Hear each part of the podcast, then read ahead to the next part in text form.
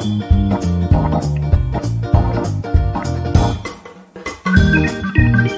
you.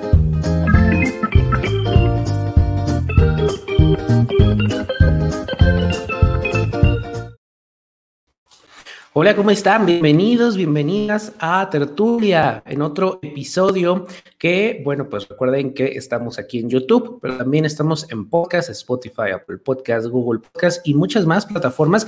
Yo soy el Tinajero y hoy estoy muy contento porque, bueno, la idea es que íbamos a hacer una charla cada mes de, de, de libros, pero bueno, la verdad me aculpa, febrero se me fue como loco y dije, ¿qué pretexto? Que mejor que el Día de la Mujer para hablar de libros de, mujeres y para eso, pues, como siempre, eh, tengo aquí el gusto de presentarles a Marta Luna, la exploradora de universos. ¿Cómo estás, Marta? buena tarde. Hola, ¿qué tal? Buenas tardes, Daniel, y buenas tardes a todos los que nos están ahorita acompañando para hablar precisamente sobre literatura hecha por mujeres y especialmente por el Día de la Mujer que ya este, es este 8 de marzo. Así es, la verdad es que yo no puedo creer cómo se nos está yendo el tiempo y eh, también lo importante de este 8 de marzo, yo recuerdo el, 9 de marzo del año pasado, que fue lo de la marcha de las mujeres, eh, se convocó a que las mujeres no, no fueran a trabajar, muchas están miedo de perder el trabajo, pero eso ya era un realmente un llamado, no nada más a los gobiernos, sino a nosotros como sociedad, de, ser más empáticos, de voltear a ver las cosas, de, dejar de no querer ver, porque la violencia contra las mujeres de, siempre ha existido, simplemente que ahora afortunadamente se está visibilizando mucho más. Y entonces, bueno, pues muchos podrán tener sus opiniones, ¿no? Pero creo que lo importante es que nos debemos de ocupar, ¿no?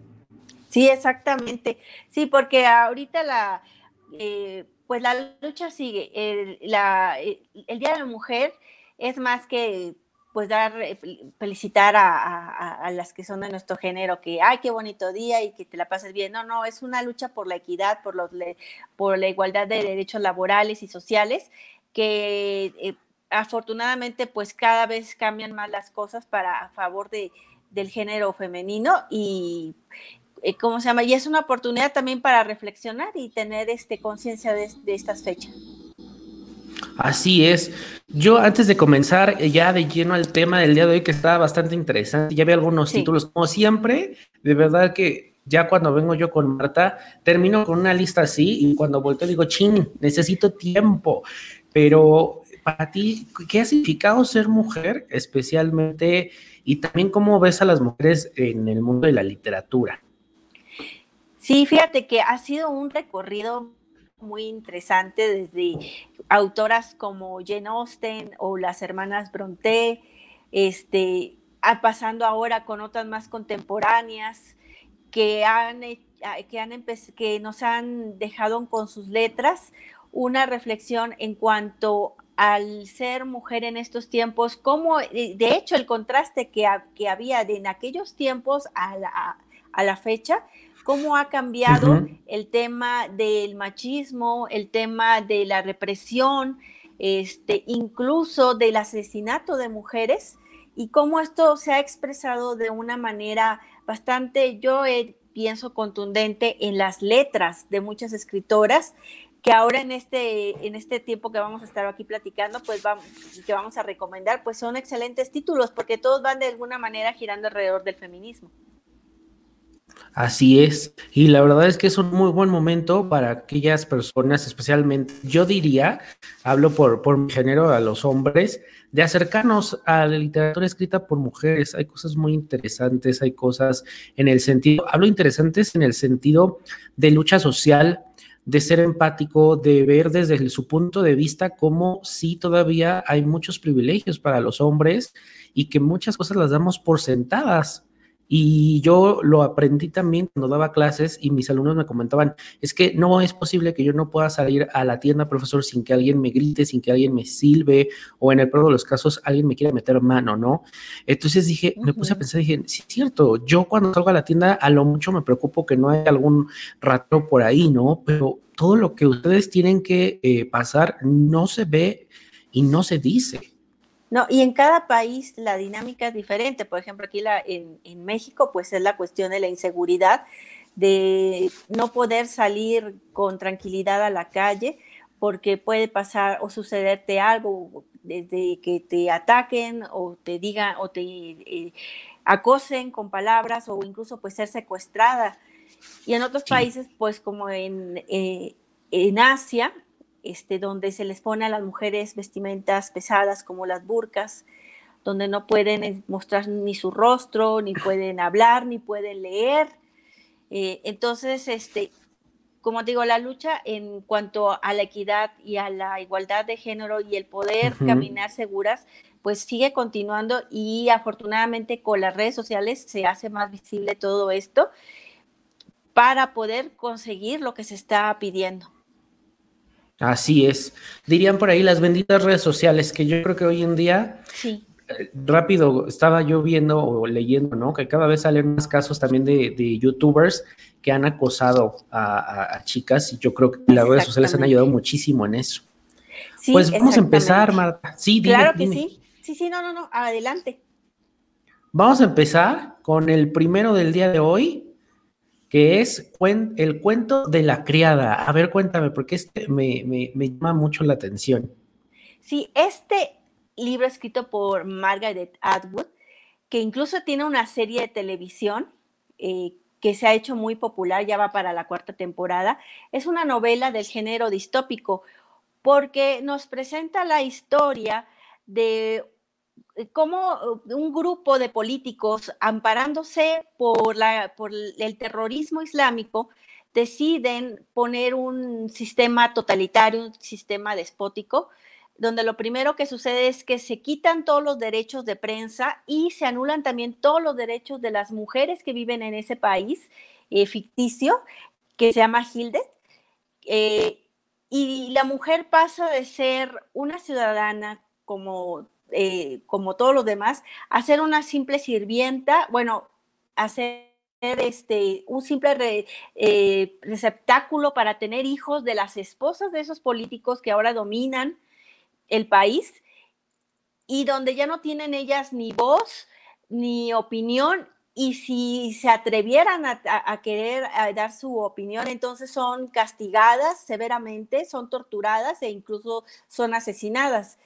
Esta novela de Atwood es muy poderosa, tiene un personaje femenino muy fuerte que se llama Defred, que en realidad no es un hombre, sino es un adjetivo que le ponen a las mujeres que son este, reprimidas y esclavizadas.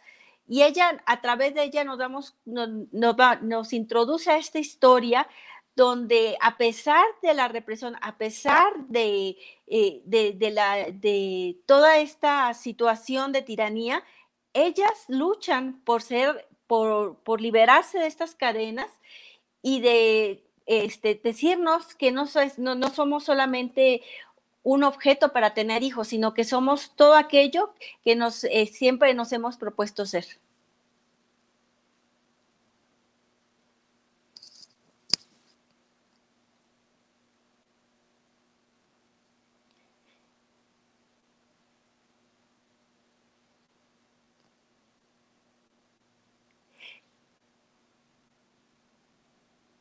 Ay, disculpa, Daniel, no te, no te escuché. Perdón, ¿ya regresó mi audio? Ahí está. Que sí, decía eh, que todo este parte de, la represión, ¿no? Eh, ver a la mujer como máquinas de bebé, o sea, realmente siempre ha sido minimizar su, función, su papel, y que bueno, pues eh, esto no, pues, no nos va a llevar a ningún tipo de sociedad equitativa ni igualitaria. Muy, muy buen libro. Recuerden que Todas las, em, todos los libros, los enlaces los vamos a poder encontrar aquí en, la descripción del canal o el podcast o también en danieltinajero.com. Bueno, pues el segundo, a ver, Vindictas. Este libro se ha hecho ahorita muy popular, está editado por la UNAM. Es una, una recopilación de cuentos hechos exclusivamente por mujeres cuentistas latinoamericanas y en cada uno de estos cuentos se nos lleva a reflexionar sobre el papel de la mujer en la sociedad, en la cultura y en la familia. cada uno es por, este, eh, eh, nos lleva a un tema diferente, a una reflexión diferente y encontramos autoras como Marvel Moreno, Hilda Hoss, Gilma Contreras. Son 20 cuentos muy recomendables. Es una lectura que para este mes del día de que es el mes de la mujer, yo creo que no solamente las mujeres, sino también los hombres pueden leer para poder darse una idea de cuál es el movimiento feminista. Totalmente de acuerdo. Y oye, qué interesante además de que es de por parte de la UNAM. Esto me parece increíble, ¿no? Sí, y muy, eh, muy recomendado. Este, este libro, si usted lo busca en las redes sociales, es uno de los más nombrados. Este, y que vale realmente mucho la pena darle una ojeada, no es muy largo, no es un libro largo, y los cuentos son poderosos, cada uno tiene un mensaje diferente. Pues hay que buscarlo. Este, ¿sabes si también lo podemos encontrar ahí en, Amazon? Está en Amazon y también está en la página de Librería UNAM. Súper, para buscarlo. está muy, muy, muy accesible de encontrar. Sí, fíjense que los de la editorial UNAM, o en la librería UNAM, hacen muy buenos compilados. Entonces se encuentra uno grandes luego tesoros ahí, ¿eh? Y algunos son gratuitos, entonces vale la pena entrar. Exactamente. Bueno, pues vamos con este que yo comentaba antes de entrar. Vi la película, me gustó, pero no he podido leer el libro de eh, Persepolis. Sí, este libro está dividido en dos volúmenes. Es, sobre, es, una autobiografía de su autora, Marjane Satrapi, que es de origen iraní. Se comienza en 1979, cuando ya es, Marjane tiene 10 años y ve un acontecimiento político de su país donde el Shah de Irán es tumbado del poder y llega la república, eh, el régimen fundamentalista islámico, que es el que a partir de ese momento va a gobernar este, ese, eh, la ciudad de donde vive Marjane, a tal grado y con una represión tan fuerte que ella y su familia van a tener que escapar y, e irse a, este, a Estados Unidos para poder continuar con su vida. Ya fuera del país y de ver cómo se han sucedido las cuestiones políticas, ella empieza a reflexionar en su vida y en la afortunada que es, porque a pesar de, todo esto, su, su, familia que es de posición acomodada y que es culta y que va a, este, a favor de la libertad de los derechos de las personas, con eso ella se va haciendo como que una opinión propia, una perspectiva y también cómo toda esa situación está afectando a las mujeres de su país. Afortunadamente esta, e, esta hermosa novela está en formato cómic, así que es muy accesible de leer, muy fácil, muy entretenida y con un mensaje muy poderoso, no solo para las mujeres de Irán, sino creo que para las mujeres de todo el mundo. Oye, y este libro, hablando de, por ejemplo, si hay mamás, tías, que nos estén escuchando y se lo quieran regalar a sus hijos, ¿a partir de qué datos recomiendas que podrían acercarse a, este libro? Yo creo que para, a partir de, los adolescentes de los 13, 14 años, es un libro que puede ser entendido.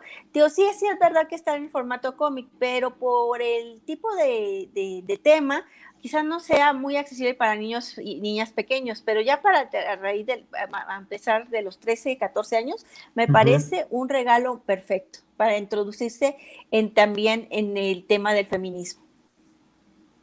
Súper, pues la verdad es que este es otro, eh, si quieren hacer un buen regalo, un regalo útil, la verdad es que Persepolis sí. sería una gran, gran opción. Bueno, pues vamos con el siguiente, el siguiente libro que es eh, Ana de las Tejas Verdes. Me llamó mucho la atención la, portada. Sí, fíjate que este libro que fue escrito por Lucy Maud Montgomery hace 1800 y algo, setenta y tantos, este, es, un, es una serie sobre Anne Shirley, una huérfana que es adoptada por una pareja de hermanos allá en Canadá.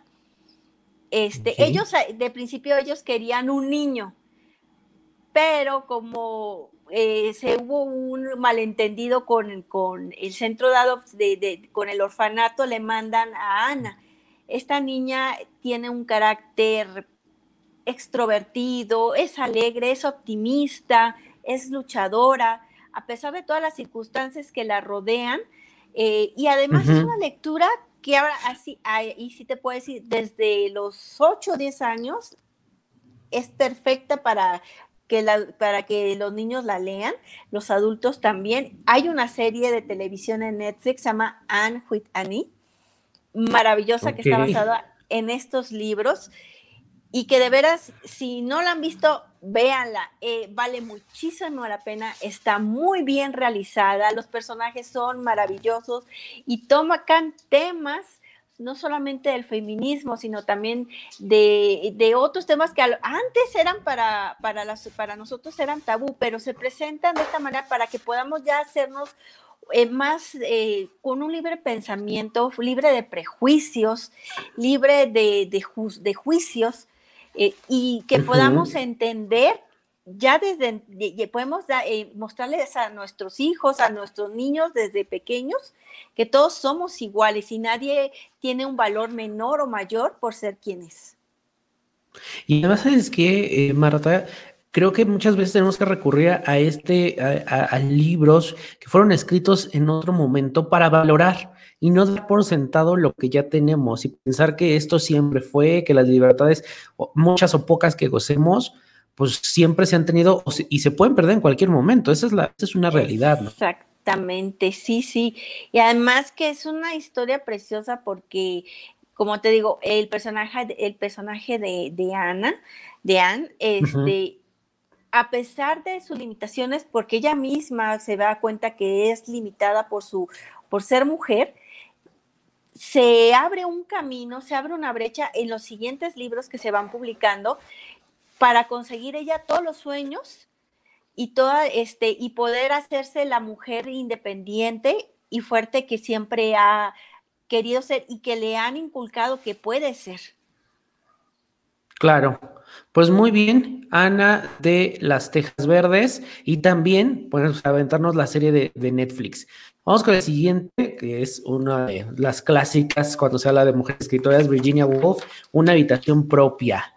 ¿Qué nos es puedes correcto. Sí, sí, este libro yo creo que de lo que escribió Virginia Woolf en vida, esta no es una novela, es un ensayo, porque eh, ella recopiló en este libro conferencias que dio en una universidad allá en Estados Unidos y donde habla de que la mujer debe de forjarse a pesar de las circunstancias un destino y tener una habitación propia. Dice que el mayor, eh, el mayor logro de una mujer es poder pagarse una casa, una, un cuarto donde vivir sola y mantenerse sin, sin la, la, dependencia económica hacia un hombre, que en aquella época de Virginia Woolf pues era algo pues bastante difícil o, o casi imposible. O sea, la mujer era de que al nacer pues era educada para ser ama de casa, para ser madre, y cuando llegaba a cierta edad, que llegaran los pretendientes, pues casarse y cumplir con ese destino. Pero no, Virginia Woolf en este libro reflexiona sobre que la mujer puede ser más que todo eso, que puede ser una mujer libre, puede ser independiente, puede eh, auto, ah, eh, eh, ¿cómo es la palabra? Eh, sustentarse a sí misma, tener un empleo, ganar su propio dinero. Es maravilloso este libro. Es pequeño, pero es poderoso. Y además, eh, mucho en ese entonces era como de, sin marido no eres nada, ¿no? Así como, así de plano. Exactamente, sí, como que esa, ese prejuicio o esos estándares que ya estaban establecidos para la mujer, que te casas y tienes hijos y de ahí no pasas hasta que se van tus hijos y tienen nietos y ya se acabó. Pues no, Virginia Woolf viene a romper todos sus esquemas. Que les dice, así no, ¿eh? Vamos al siguiente. Exacto. Y bueno, Mujercitas, de Luisa May Alcoch. Sí, este es otro clásico de la literatura universal. Muchas, muy pocas personas saben que Luisa fue una feminista, pero de las buenas, de hueso colorado. Nunca se casó, nunca quiso casarse, nunca quiso meterse a ese cliché de la mujer casada con hijos. el, la última película que salió desde Mujercitas hace dos años está muy, muy basada realmente en la experiencia de vida de Louise M. Alcott, porque Mujercitas pues es la historia de cuatro hermanas, Meg, Jo, Beth y Amy, las cuales a través de los años pues van creciendo, van teniendo sus experiencias como adolescentes y después como unas como mujer casada y otras como mujeres escritoras que quieren eh, sobresalir en un mundo dominado por hombres y cómo a pesar de todas las circunstancias que la rodean, pueden realmente lograr sus objetivos, lograr sus sueños. Es una historia muy, muy bonita que también pueden leer a partir de los 8 o 10 años. De hecho, este fue mi primer libro que yo leí siendo niña, en un formato pues eh, de, dibujos. Pero es una historia que trasciende en el tiempo, que no, no envejece, que eh, el mensaje más allá de lo que tú puedes ver que a lo mejor a la gente le parezca pues a lo mejor rosa o, muy eh, de, de, estandarizado o, muy así de cliché. No, no, no. Realmente Luisa lo que quería mostrarnos, sobre todo con el personaje principal, Josephine, es que la mujer puede también, como decía Virginia Woolf, mantenerse, ser de independiente y conseguir sus metas y sueños sin necesidad de casarse. La verdad es que es uno de esos clásicos que yo me acuerdo mucho cuando decían en la, en la prepa, sobre todo, Ana de mujercitas, ay, profeses para mujeres, ¿no? Y yo creo que hay muchísimo que aprender de este libro, sobre todo, em, no tanto como decir, ay, sí, este, cuánto han pasado las mujeres, sino también te puedes ver reflejado en este libro. Esa es la realidad. exacto. Y fíjate, otra cosa también es de que el final del libro, el personaje de Josephine iba a quedar soltera, pero el editor le dijo que no, que no puede, que un libro donde las mujeres se quedan solteras no pega, no era natural. Entonces ella, muy a regañadientes, cambió el final y puso que se casaba con un hombre que conoce ahí en la trama. Pero realmente el propósito original de Luisa era ser una mujer soltera, una tía soltera, y sin necesidad de, tener a un hombre a su lado y poder triunfar como escritora. Y ve simplemente eh, eh, lo que puede hacer el machismo y son cosas que desafortunadamente siguen pasando. Es correcto. Pero bueno, a ver, este, nosotras, Sí, este de Rosa Montero, de hecho fue el primero de Rosa Montero con el cual yo tuve acceso a esta escritora fabulosa española. Son historias, como dice ahí, historias de mujeres, son biografías de mujeres. Está Frida Kahlo, está Simone de Beauvoir, está Agatha Christie, están una serie de, de, de mujeres reflejadas a través de cada una de sus vidas y nos están mostrando mujeres en toda la extensión de la palabra. No, son, no se están hablando ni de heroínas ni de santas, sino de que fueron simplemente ellas mismas con defectos, con virtudes, pero que su papel en ese momento en la historia y en la sociedad marcó una diferencia. Cada una de estas biografías para mí fue muy gratificante poder saber más, por ejemplo, de Simone de Beauvoir, que es una de las feministas más reconocidas este, eh, a través de los años y que no era ninguna santa, era una mujer con un carácter fuerte y que a veces abusaba de ese poder.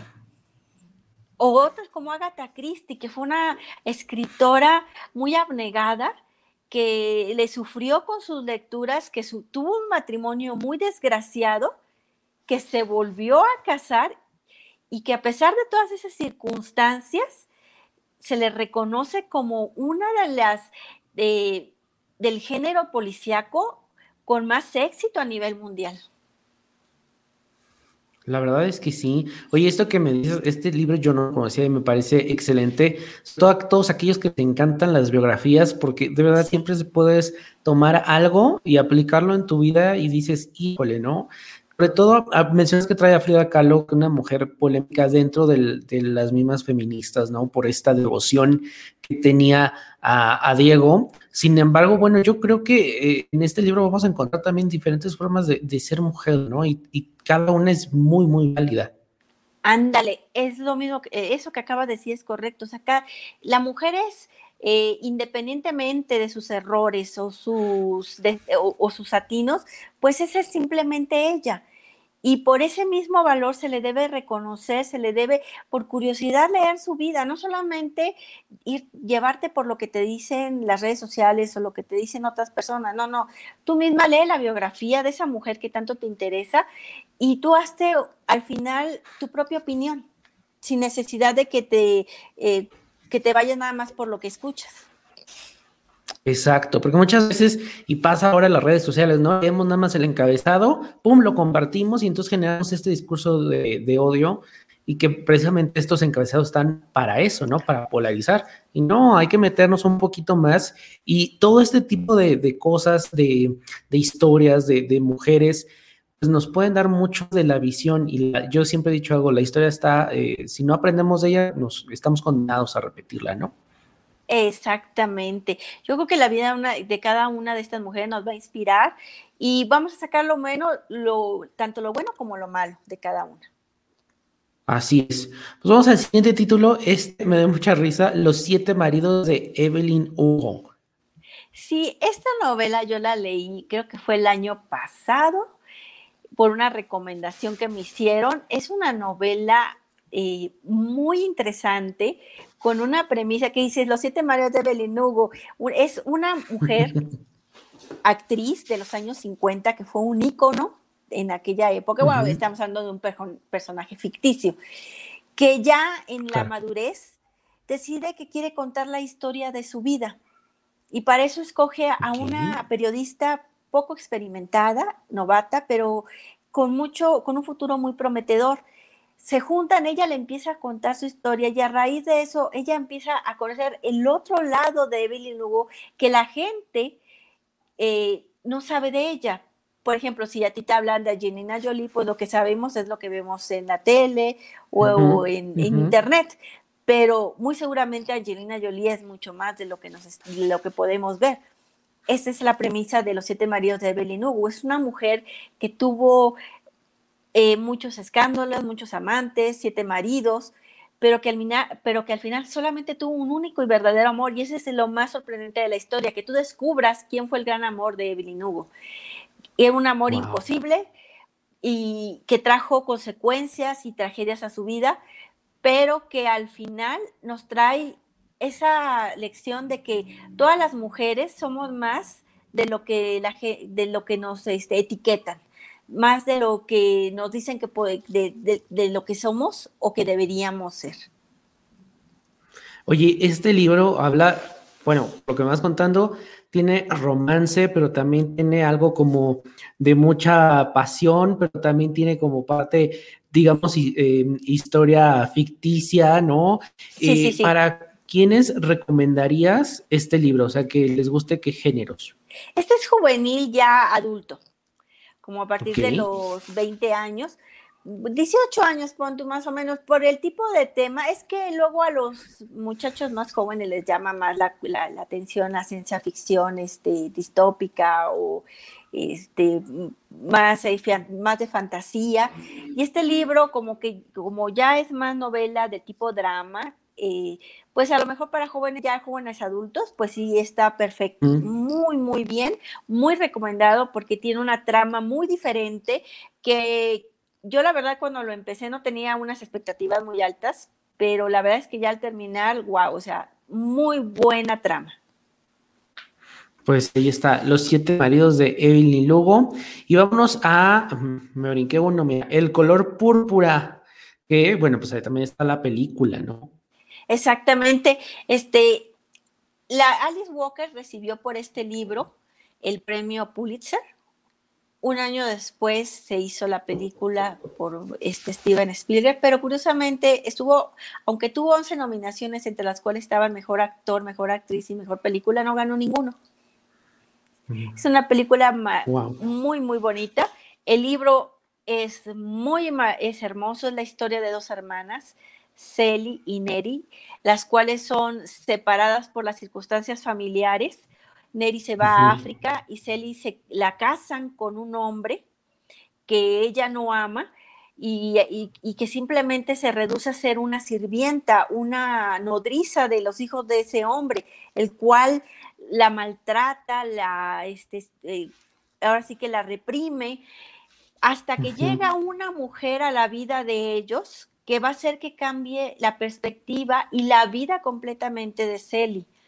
Una mujer que al principio era su rival, pero que después se convirtió en su influencia más grande y como su hermana en África también, porque se comunican a través de cartas, como también ella va viendo la situación de las mujeres africanas de color, porque las dos son afroamericanas, Celi y Neri, como la situación de las mujeres, independientemente del color de la piel, es exactamente lo mismo. Hay, hay represión, hay eh, acoso, hay abuso, hay maltrato, pero sobre todo ellas, como entre ellas, como un vínculo de mujeres se apoyan y salen adelante a pesar de todas esas circunstancias. La verdad es que mm, una historia bastante fuerte, muy conmovedora, parece hasta de citas ricas con chocolate, café en mano porque ahorita lo que me dijiste sí, me dejó picadísimo. Sí, es una novela corta, pero y también muy ligera, es muy fácil de leer, o sea, este, yo creo que en dos, tres días, si eres un buen lector, te lo terminas el libro, porque realmente no lo puedes soltar, te engancha mucho la trama, desde que empieza porque no es una novela convencional, como les digo, está eh, a través de cartas que primero Celi le dirige a Dios y después a su hermana que se fue y que no sabe ella si está viva. Y cuando se da cuenta que sí está viva, no sabe si algún día la va a poder volver a ver, si algún día se van a poder encontrar. Entonces, ese, ese, esa comunicación entre cartas es lo que las dos les trae consuelo para poder sobrellevar cada una de las circunstancias que van pasando. Bueno, pues vamos ahora sí al último, que la campana de cristal. Sí, otro clásico de la literatura del feminismo, Silvia Plath, que fue una eh, mujer que escribió más bien poemas. Esta fue su única y su última novela que escribió, porque después de que la publicaron se suicidó.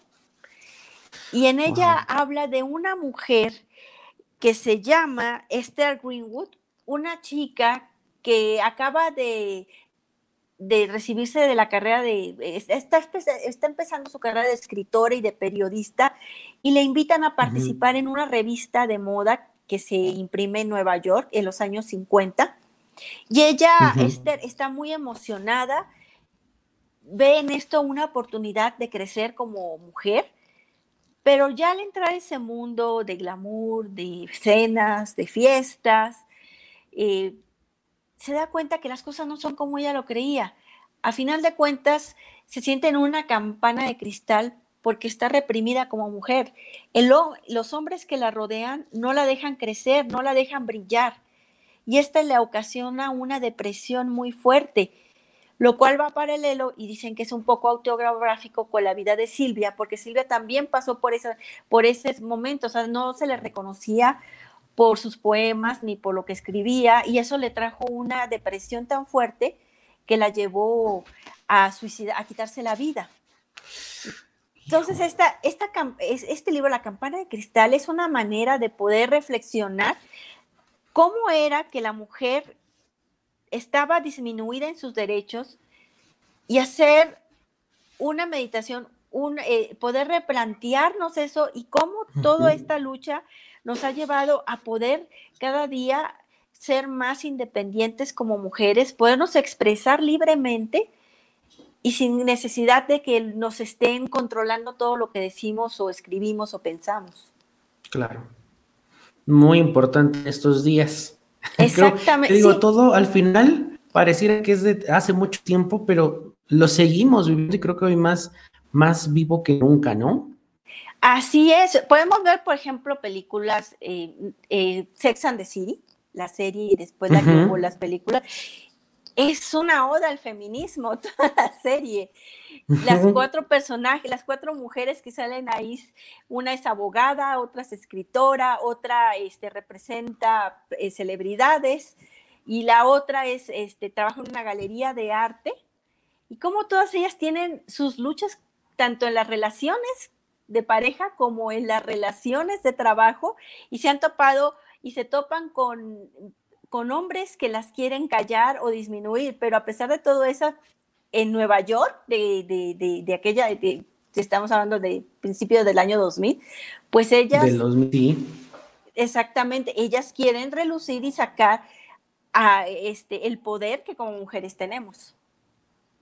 Sí, y que ahorita mencionaste de, Sex and the City y me acuerdo una plática que tenía con unos amigos que, bueno, estaban como unos en contra y otros a favor, ¿no? De que representaban a la mujer así. Y dije, bueno, es que es muy válido, porque, por ejemplo, está el papel de Samantha, que era una mujer que sabía muy bien lo que quería, que era, estaba muy cómoda con la parte de su sexualidad y la vivía así, pero también estaba la parte, eh, no recuerdo si era Charlotte, que lo que quería era casarse y eso también está bien. O sea, al final, cada una estaba buscando lo que quería, lo que les hacía feliz. Y son diferentes, no, no, no tenemos ni por qué frascarnos en que la mujer, el hombre o quien sea debe de actuar de cierta manera, ¿no? Exactamente, yo creo que eso era lo padre de esta serie, que como dices tú, o sea, cada una de ellas tenía su personalidad muy, muy bien definida. Samantha como una mujer segura, muy segura de sí misma, que sabía que nada más quería tener relación, no se quería casar ni engancharse en una relación seria muy con, al contraste de Charlotte, que ella sí que quería casar, tener hijos, pero al final, pues sus objetivos y sus sueños eran válidos. Y era lo interesante de la serie, que tú, no, eh, a lo mejor para algunos era pues controvertido, pero la verdad es que al final tiene una enseñanza de que pues todas tenemos como mujeres sueños válidos y no tenemos por qué sentirnos menos o sentirnos mal por lo que queremos. Claro. completamente de acuerdo contigo, Marta. Pues muchísimas gracias por traernos este listado de 10 libros.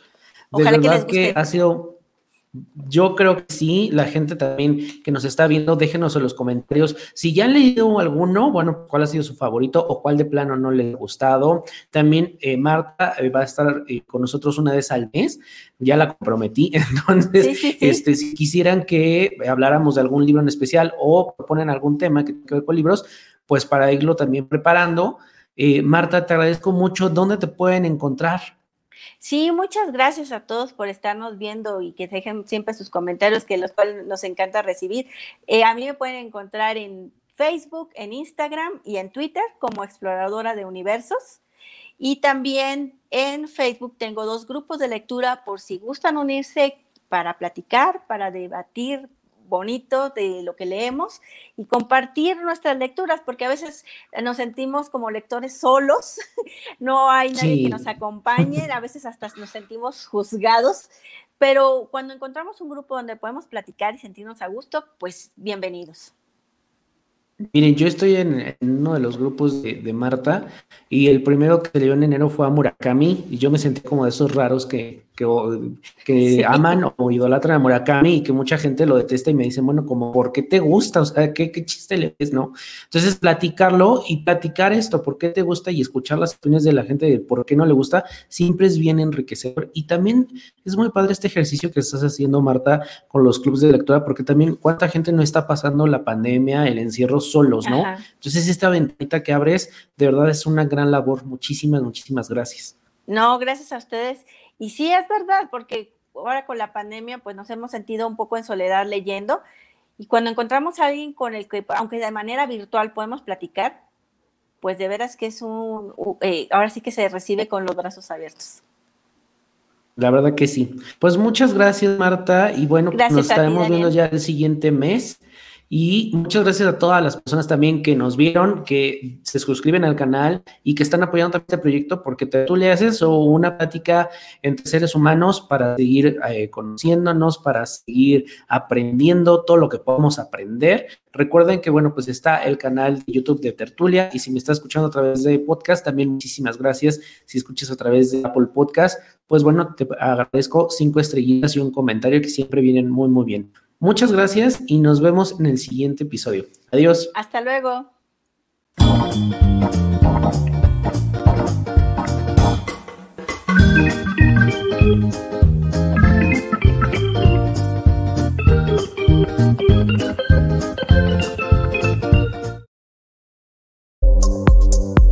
Autoaceptar tu sexualidad no es fácil. Salir del closet tampoco. Tenemos historias que pueden ayudarte o inspirarte. Escucha nuestro podcast No Soy Moda. Disponible en todas las plataformas digitales.